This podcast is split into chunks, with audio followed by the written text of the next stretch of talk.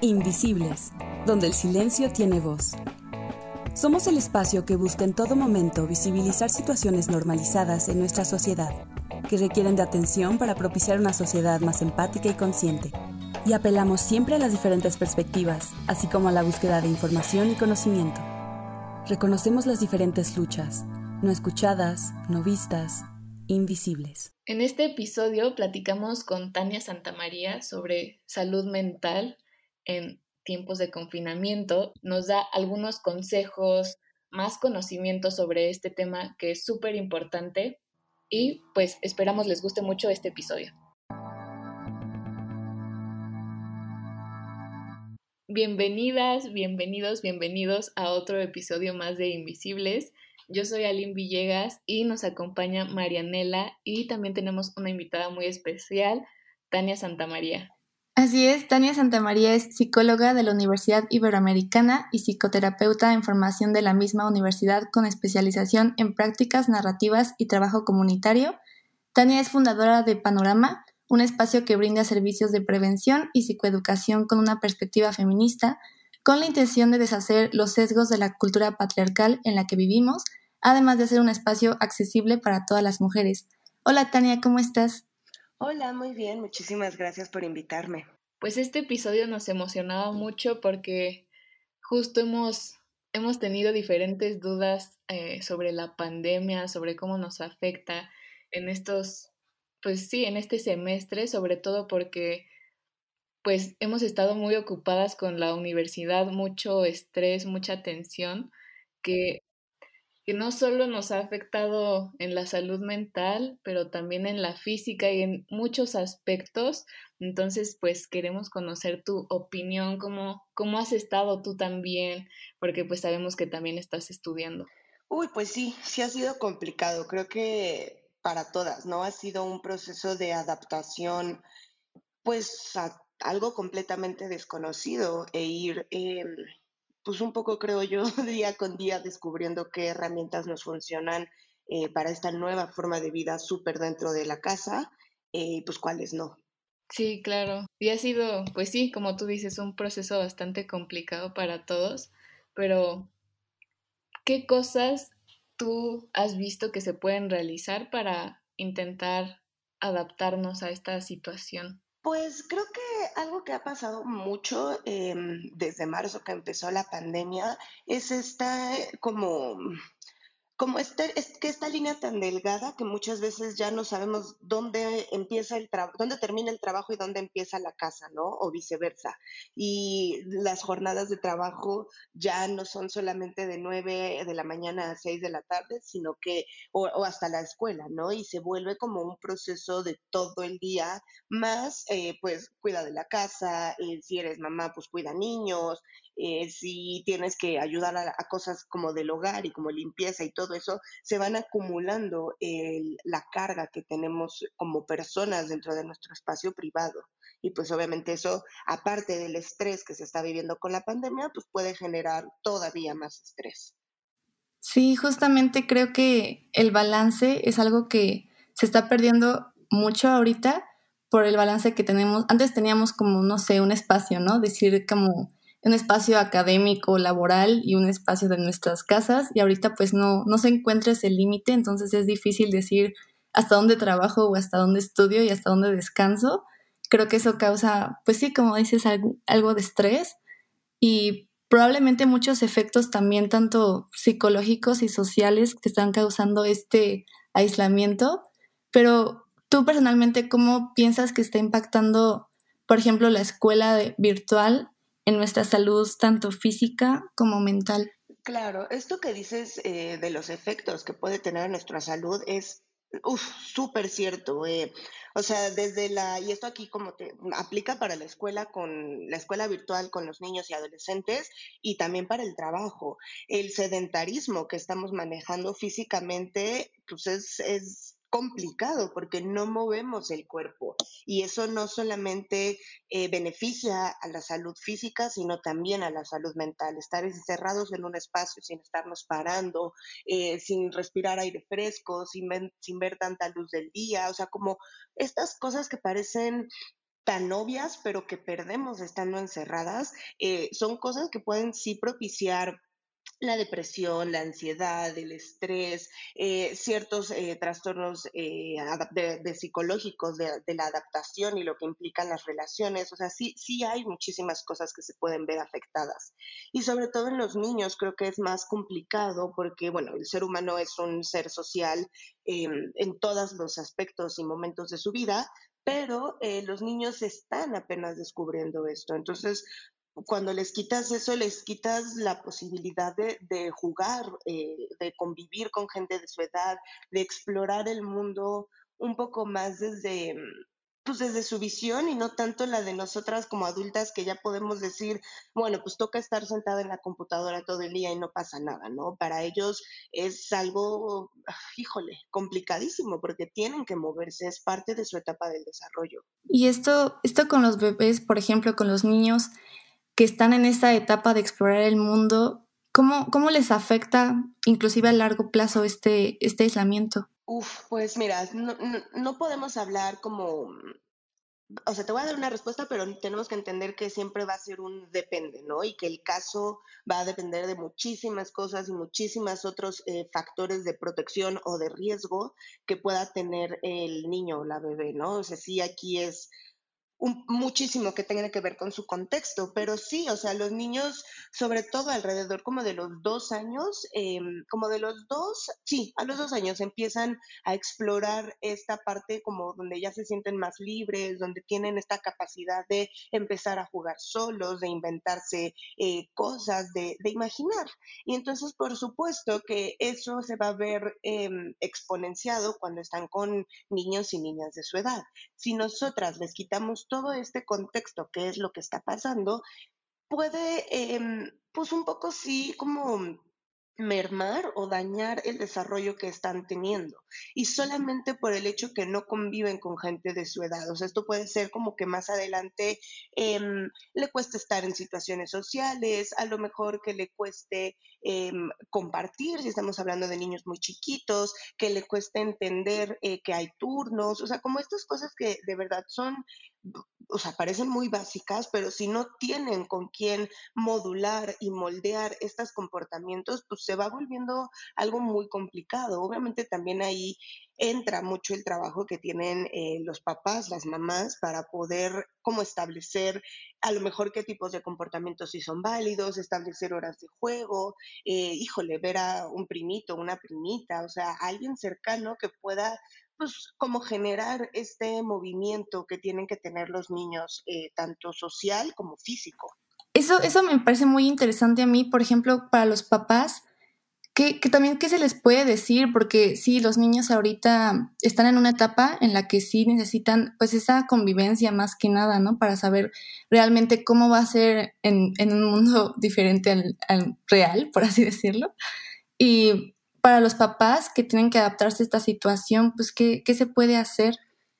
Híjole, pues es que creo que para empezar, creo que la herramienta más importante sería la paciencia y la compasión también. Em, como bien empezábamos hablando en este capítulo, ¿no? Todas las personas estamos ahorita viviendo pues, problemáticas en la vida, o sea, estamos viéndonos con niveles de estrés que antes no teníamos simplemente porque existe una pandemia y a eso súmale eh, a lo mejor la incertidumbre em, laboral, a lo mejor se quedaron sin trabajo uno o los dos papás, a lo mejor no saben si se pueden quedar sin trabajo, todo este factor eh, como de estrés, por supuesto que va a generar respuestas en los papás que pueden em, no ser como las más óptimas o que yo como, o sea, que, sí, claro, que puede como haber problemas, ¿no? En, en, este momento eh, de la vida.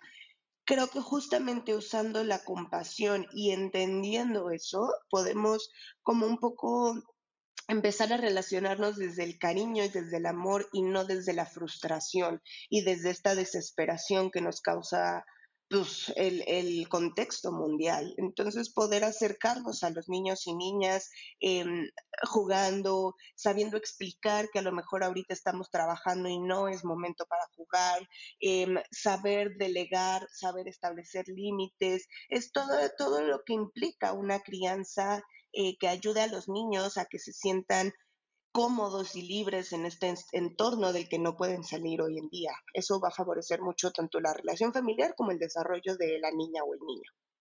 ¿Y qué límites son los que recomendarías que los papás pusieran ante esta situación? Mm, depende del contexto, porque pues claro que cada quien tiene rutinas y vidas diferentes, ¿no? Pero creo que justo establecer horarios de trabajo, tanto para, o sea, tanto con los niños y niñas como para una misma, ¿no? Es decir, yo trabajo de 9 de la mañana a 6 de la tarde, por poner un ejemplo, y a las 6 de la tarde se cierra la computadora. Entonces, respetar ese horario por parte de los papás y las mamás, por supuesto que también va a poder ayudar a que cuando la niña quiera llegar a jugar a las 3 de la tarde, tú le puedes decir, oye, mira, ¿te acuerdas que quedamos que cuando aquí diga las 6 es cuando yo ya puedo jugar contigo? Todavía no son las 6, me tienes que esperar un poquito más.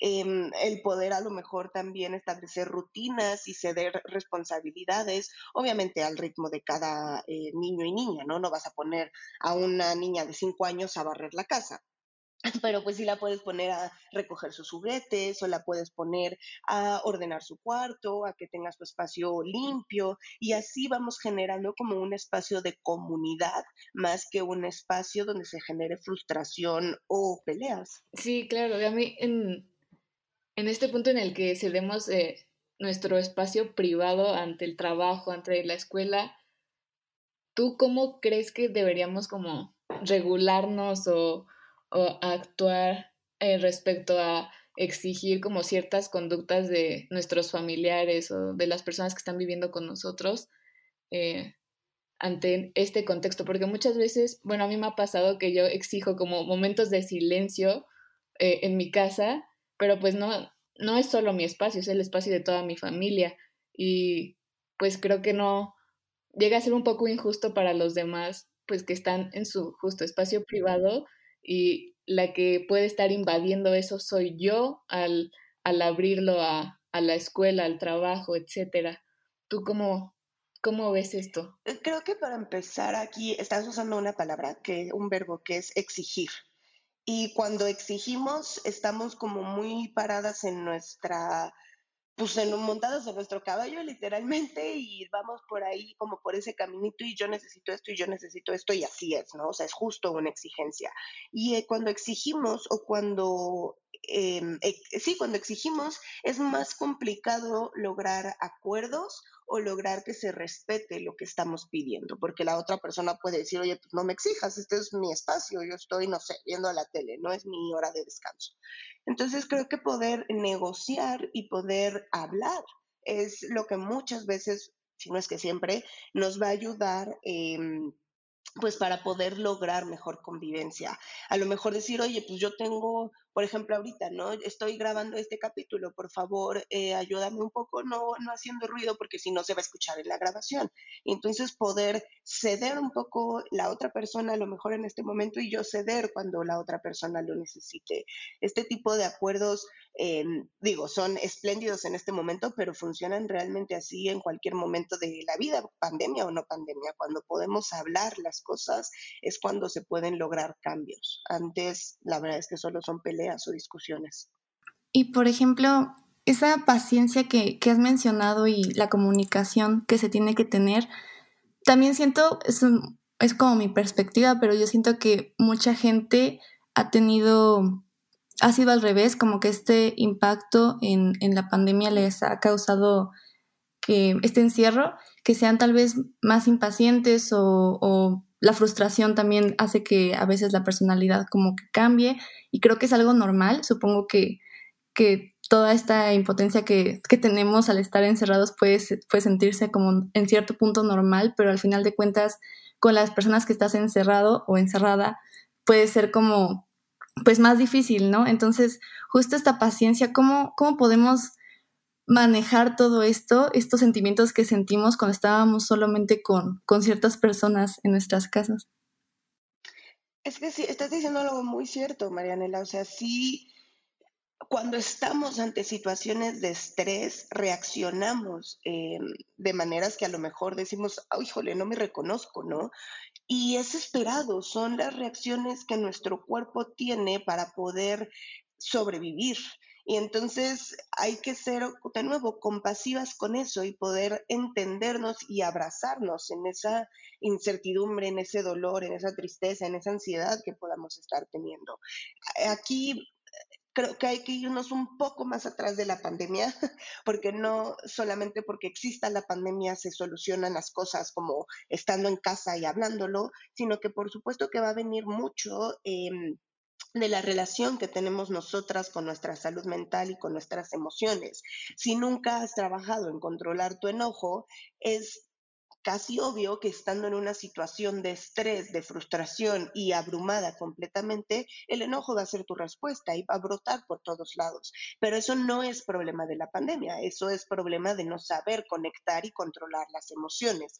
Entonces, aquí como que hablamos mucho de un trabajo pues de tiempo, no, no es... Em, Sí, o sea, no, no es como de a gratis que tanta gente esté buscando atención psicológica en este momento. Y es justo por eso, porque se dan cuenta de todas estas reacciones que están teniendo y que no son adaptativas o que no benefician sus relaciones y entonces ya dicen, órale, tengo que actuar pero es hasta que nos encontramos en un momento de estrés. Y pasa realmente así en toda la vida. Ahorita es la pandemia, pero puede ser cualquier otra situación. La gente llega a terapia cuando ya siente que no puede controlar lo que está viviendo o por lo que está pasando o lo que está sintiendo. Entonces, un poco trabajar en nuestras emociones, voltear a vernos y educarnos, que es justamente lo que hacemos en Panorama. Em, es, es, la manera de poder controlar y mejorar nuestras relaciones con, con todas estas emociones a flor de piel que podemos tener. Creo que, creo que ese es un tema muy importante que mucha gente subestima la salud mental, por lo menos por lo como dices que llegan hasta el final a pedir ayuda cuando ya, ya no puedes más, ¿no? Es como algo que es muy normal, como verlo así, que no debería serlo porque no lo ven como prioridad la salud mental y a lo mejor esta, este encierro hace, hace notar más eso, pero sí me gustaría como preguntarte tú, ¿tú por qué sientes que es importante cuidar a nuestra salud mental desde un inicio? Uy, porque es igual que la física. O sea, muchas veces se tiene separado a la salud mental de la física, ¿no? Como que pensamos que, pues bueno, cada año te tienes que ir a hacer tus chequeos, saber que estás bien, si te duele la panza hay que ir al doctor, si tienes gripa hay que ir al doctor, y como que tenemos una cultura de cuidarnos y de poder eh, atender estas necesidades físicas que tengamos pero por alguna razón en la cultura, en el tiempo, se ha visto como que la salud mental es cosa de locos y eso es mentira. No todas las personas tenemos eh, enfermedades mentales, pero sí todas tenemos salud mental y esa es la que tenemos que cuidar, el poder em, trabajar en nosotras, en en todas partes, o sea, en el cuerpo, en, lo físico, en lo espiritual, que serían como las, los tres elementos del ser humano, eh, son necesarios para poder generar bienestar. Es parte de, del autocuidado, es parte del descubrimiento, es parte del crecimiento. Ni siquiera tienes que tener un problema fijo o un problema establecido para llegar a terapia. Hay gente que llega a terapia diciendo, pues quiero descubrir quién soy y entonces se trabaja por esa línea. Es, creo, mucho estigma el que se ha creado a lo largo de los años, el que nos aleja de cuidar de nuestra salud mental y entonces, por supuesto que como resultado tenemos eh, situaciones como las que estamos viviendo hoy en el encierro. La violencia doméstica, por ejemplo, se incrementó en más del 100%. Las llamadas de auxilio en los meses de, o sea, de enero y febrero comparado con marzo y abril, crecieron en 143%. Y tiene sentido, porque no nos preocupamos por nuestra salud mental, no nos preocupamos por cómo nos relacionamos con otras personas. Y no entendemos que eso también es parte de nuestra salud y el entorno en el que vivimos, eh, pues va a ser el reflejo de cómo nos vemos a nosotras por dentro. Entonces sí, es importantísimo ver la salud mental como parte de nuestra salud, como un todo. Justo tocaste ahorita un tema bien interesante que es la violencia doméstica y mi pregunta va mucho de la mano con, con eso, ¿no? ¿Cómo ha afectado el confinamiento justo al, a las familias, pero como conjunto? Sabemos que la violencia doméstica ha crecido impresionantemente, o por lo menos las llamadas de auxilio, pero ¿qué, ¿de qué otras maneras ha afectado? Uf, en todo. o sea, creo que voy a hablar muy como estereotipo de la familia mexicana, hablando como eh, hombre proveedor, mujer eh, como encargada de la casa y de los hijos, y pues los hijos, ¿no?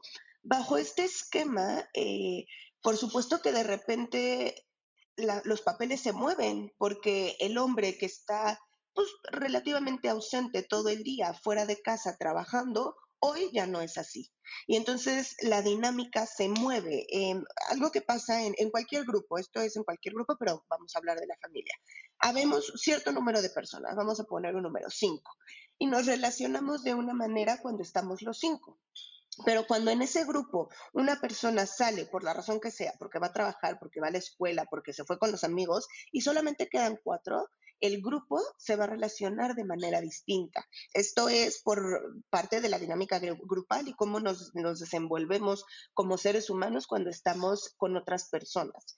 Entonces, si la casa está eh, como acostumbrada a tener dos, tres personas a lo largo del día y de repente nada más que en la noche ya está en los cinco, y de repente cambias todo y todo el día están las cinco personas, por supuesto que la dinámica se va a ver afectada, porque lo que a lo mejor hacía la mamá en el día tranquila, ya está el papá eh, al lado como pidiendo cosas, ¿no? O, o, moviendo, o como, entre comillas, molestando, porque se mueve la dinámica y entonces saber adaptarnos a todos estos cambios es muy complicado. O sea, no hay familia que no haya pasado por un periodo de estrés y de adaptación en estos meses. Seguramente hay familias que siguen adaptándose y siguen descubriendo cómo, cómo poder lograr convivir de una manera pues un poco más armoniosa. Y, es complicadísimo porque todos los problemas que teníamos antes de la pandemia por supuesto que no desaparecen estando en la pandemia. Al contrario, es muy probable que crezcan. Entonces,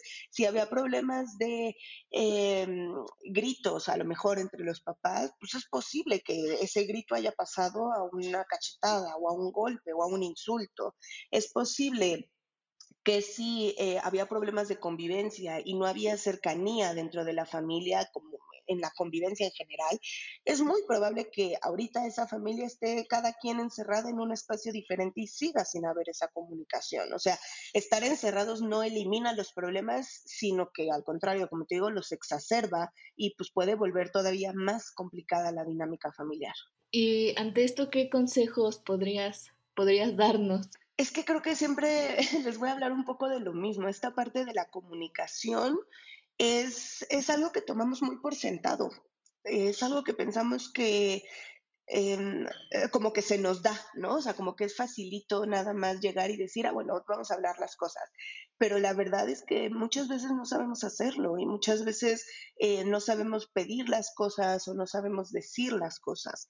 Entonces, poder este, platicar y practicar em, la manera en la que nos relacionamos eh, va a ayudar muchísimo para esto.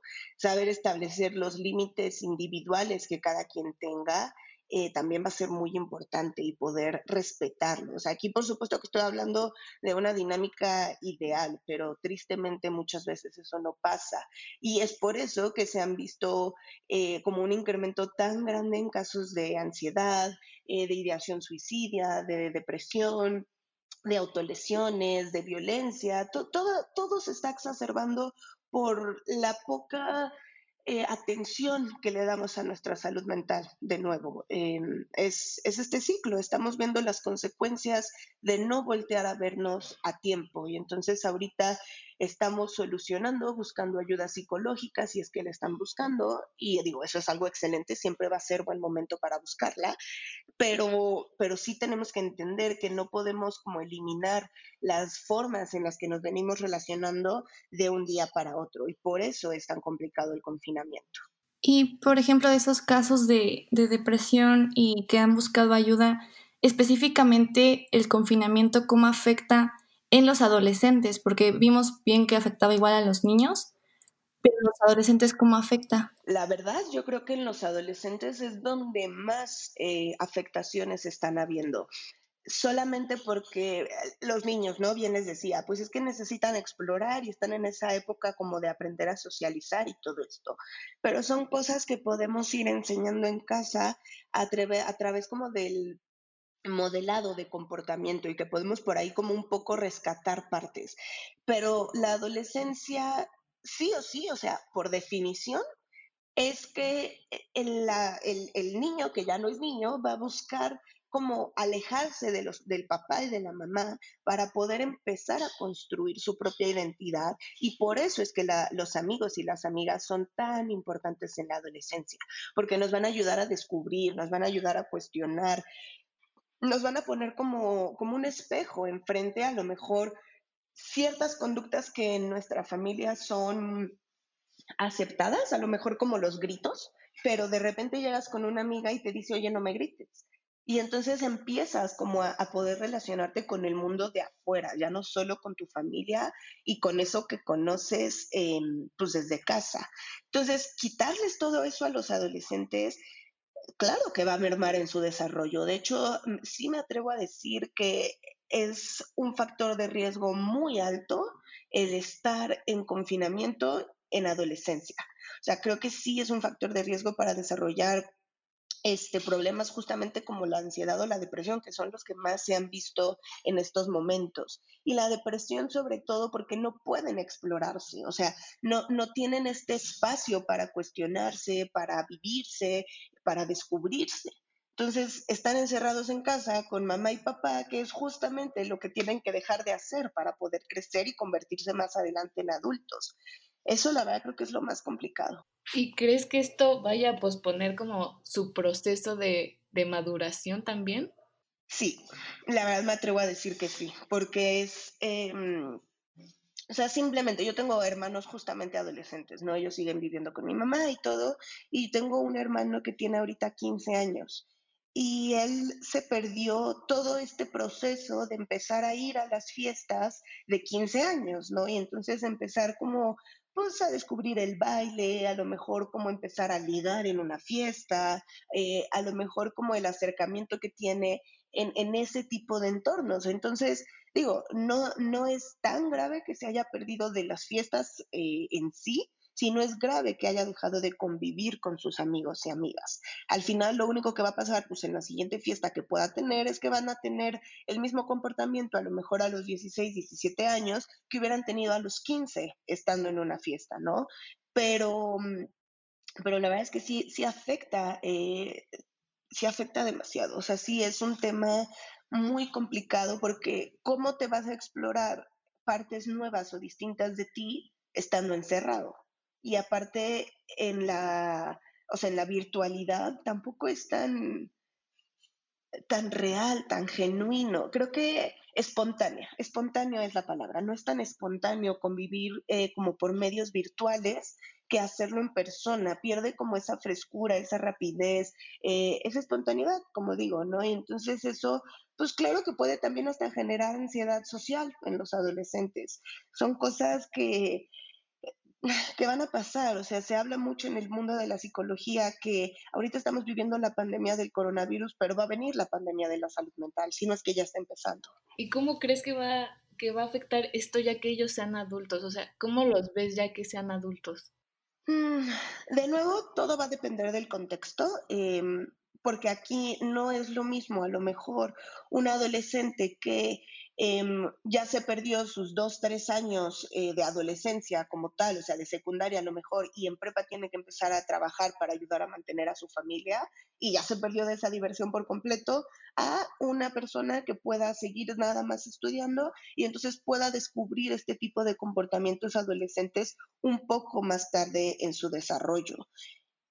Hay como una paradoja en donde la adolescencia cada vez empieza más temprano, o sea, los niños y niñas se desarrollan cada vez más temprano y entonces a lo mejor, y esto es hipótesis nada más, les podría beneficiar el como ir un poquito más lento e ir descubriendo cosas cuando su cerebro esté más madurado pero también existe la posibilidad que ese mismo alentamiento afecte eh, la manera en la que se relacionan con el mundo exterior, eh, con los amigos, con la gente, o sea, fuera del, mundo virtual, que es lo que ellos están viviendo en su completa totalidad hoy en día.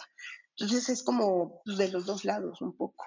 ¿Y qué alternativas ves ante esto? O sea, ¿qué, podrían hacer los adolescentes o, o qué podríamos ayudarles a, hacer para pues evitar todo, todo esto? Ay, tristemente creo que muy pocas cosas. Em, estamos ante una etapa de incertidumbre total, o sea, todas las personas, todo el mundo, no sabemos qué va a pasar mañana, literalmente. Em, bueno, nunca lo sabemos, pero en este momento de la pandemia creo que esa incertidumbre se vive muchísimo más elevada. Podemos eh, brindarles espacios a los adolescentes eh, con sus amigos pues, por medio de, la virtualidad. Podemos permitir más libertad. Em, podemos permitir el constante desarrollo de su identidad mientras eh, pues, sea posible. O sea que mm, si te piden, si te dicen, oye, es que quiero, no sé, ponerme a jugar ajedrez, pues ponte a jugar ajedrez, o sea, explora, diviértete, como que busca todo eso que puedes estar descubriendo. A lo mejor proponer cosas que les pueden ayudar a, a, descubrir esa identidad que tienen que ir elaborando como adolescentes. Entonces creo que un poco, creo que mi respuesta a todas estas preguntas que me pueden hacer se puede reducir en ser compasivos eh, con la situación que estamos viviendo. Y por ser compasivos me refiero entender las situaciones, abrazar las emociones que estamos sintiendo, aunque sean desagradables, y, decir, pues bueno, no va a acabar mañana, pero me voy a acompañar en este proceso. Y, y, si podemos acompañarnos también del grupo con el que estamos encerrados, la familia y amigos, que aunque no estemos encerradas, eh, pues adelante, ir haciéndolo lo más que podamos. Y con todo esto, ya como, como para ir cerrando en este, en este tema, nos dices que pues hay que ser compasivos con, con, lo que estamos viviendo, entender la situación, inclusive adaptarse a ella, porque ninguno de nosotros la controla. Pero, ¿cuáles son todas las oportunidades que tú verías en esta crisis? Hemos dicho que hay muchas cosas complicadas y que cada, cada persona tiene una experiencia distinta con este confinamiento, pero ¿hay oportunidades en esta crisis de autoconocimiento o algo parecido? Claro, todas las crisis siempre son una oportunidad de crecimiento, como bien lo dijiste. Em, es difícil, el crecimiento siempre duele, siempre va a ser incómodo, siempre va a ser eh, doloroso, algunas veces no lo vamos a querer por esa sensación desagradable, pero justamente con esta compasión podemos decir, híjole, está de la fregada, pero pues tiene que ser así, no hay de otra, ¿no? Y como poder abrazarnos en eso. Esto, esta herramienta de la compasión muchas veces eh, como que decimos, ay, sí, ¿no? Suena, suena facilito y no es tan fácil porque eh, el estar encerradas ahorita en un mundo que generalmente va a mil por hora, nos ayuda a voltear a vernos. Y son cosas que no hacíamos antes y que hay gente que sigue sin hacer hoy en día. Pero son cosas que no, que eran más complicadas de voltear a ver. A lo mejor era más difícil darte cuenta los problemas de enojo que tenías o era más difícil darte cuenta eh, de la violencia que había en tu casa o era más difícil darte cuenta de lo triste que estabas. Y ahorita estando encerrada contigo y tus pensamientos, pues sale a la luz y entonces voltear a ver eso y no ignorarlo, creo que eso es lo más importante, no ignorarlo es lo que nos va a ayudar a crecer. Cuando nosotras eh, no, o sea, no le ponemos atención o como que minimizamos o decimos, ay, mm, o sea, no, sí, lo negamos, em, solamente como que le damos vueltas al malestar y a lo mejor se va a tapar un ratito porque pues logramos ignorarlo, pero va a llegar un punto en donde ya no podemos. Entonces, como hacernos caso y de verdad escucharnos, que es muchísimo de lo que hablamos siempre en Panorama, el poder hacer conciencia de nuestro cuerpo o sea, físico, las sensaciones, em, eh, a lo mejor si te enojas, en dónde se siente el enojo, si tienes ansiedad, cómo se siente, todo este tipo de situaciones nos van a ayudar muchísimo a poder conectar con las emociones. Y conectar con las emociones implica muchas veces sí que sea difícil, pero no dura siempre. Y mientras más rápido volteamos a vernos y más rápido atendamos estas emociones eh, no resueltas, atoradas, eh, desagradables que podemos sentir, más rápido podremos salir de ellas. Es un momento de adaptación para todas las personas, nadie le está pasando fácil. Em, y poder entender eso a lo mejor también puede aliviarnos un poco en nuestro propio dolor. Yo tengo una pregunta más antes de, de cerrar, de plano cerrar, y es, ¿tenemos esperarnos a necesitar justo ayuda o vernos en algún problema para voltear a a ver nuestra salud mental o ir al psicólogo porque justo es un tabú en la sociedad mexicana? No, no necesitamos, se vive así. O sea, de hecho, estadísticamente una persona pasa siete años con el mismo malestar antes de buscar ayuda. Pero eso es porque pensamos que podemos resolverlo todo. Es una característica del ser humano, ese egocentrismo. Em, cuando nos damos cuenta que podemos pedir ayuda o cuando decimos, híjole, creo que sí necesito apoyo, es el momento de buscarlo. Antes no, porque pues creo que no pasa por la mente, podemos hacerlo, o sea, puedes despertarte un día y decir, ah, quiero ir al psicólogo y siempre va a ser de ayuda porque siempre vamos a poder por ahí encontrar cosas que hay que trabajar, siempre va a ayudar al crecimiento, eh, a acomodar emociones, a reconocerlas, a conocernos mejor. Pero la realidad es que la gente sí espera que tenga un problema grave antes de, o sea, bueno, por grave me refiero a que ya sea mucho el malestar antes de ir a terapia justo eh, la tirada de panorama es poder lograr que esto se vea desde antes, no esperar a que el malestar sea tan grande que, que ya estemos muy mal y entonces el proceso terapéutico sea muchísimo más pesado, sino poder prevenir, poder educar, poder brindar información Em, que nos beneficia siempre y que nos va a ayudar a ir encontrando pedacitos de nosotras que a lo mejor podríamos trabajar en una terapia. Apostar por la prevención es lo mejor que podemos hacer. Es como con la salud física. Si tú comes saludable y haces ejercicio para estar saludable, vas a tener una salud física buena. Entonces, te, o sea, cierro esto igual con un poco la misma pregunta que, que tú me hiciste, Aline. ¿Tendríamos que esperar a que nuestra salud física esté muy mal para voltear a vernos y cuidarnos o podríamos prevenir desde antes? Sí, pues creo que la prevención siempre, siempre va a ser muy importante. Sí, definitivo, y es algo muy olvidado en la rama de la salud. Pues muchísimas gracias, Tania. Creo que todo lo que nos has compartido el día de hoy ha sido muy interesante y muy valioso, sobre todo por lo que estamos pasando hoy en día. Y bueno, creo que esto ha servido muchísimo para darnos cuenta de todo lo que cada uno de nosotros puede estar pasando ahorita, que cada persona vive el encierro de manera distinta, que sus experiencias son completamente diferentes, entonces no tenemos que generalizar una idea porque creo que es muy bueno pensar en todo esto y darnos cuenta y del mismo modo hacer énfasis en, la salud mental y lo importante, la importancia de cuidarla, que es normal pedir ayuda y buscarla si es que puedes hacerlo y si, y si hace falta hacerlo, que mucha gente, que para mucha gente es normal ir a un psicólogo y cualquiera que lo necesite, pues realmente puede hacerlo y escucharnos, ¿no? Como nos, como nos dice Tania, escucharnos es muy importante, escuchar a escucharse a uno mismo. Muchísimas gracias, Tania. Muchísimas gracias a ustedes por invitarme. Les mando un abrazo. Este tema ha sido muy valioso y creo que muy importante hablarlo hoy en día.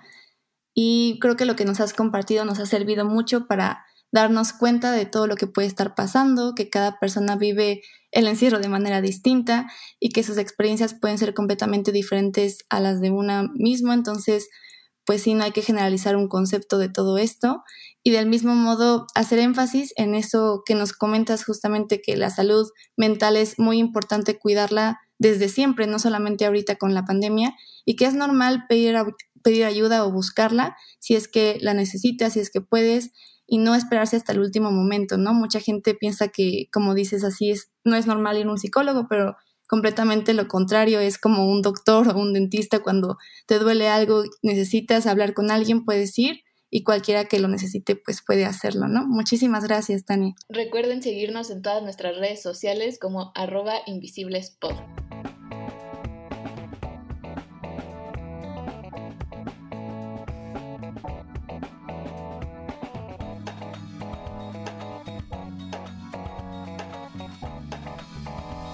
Invisibles, donde el silencio tiene voz.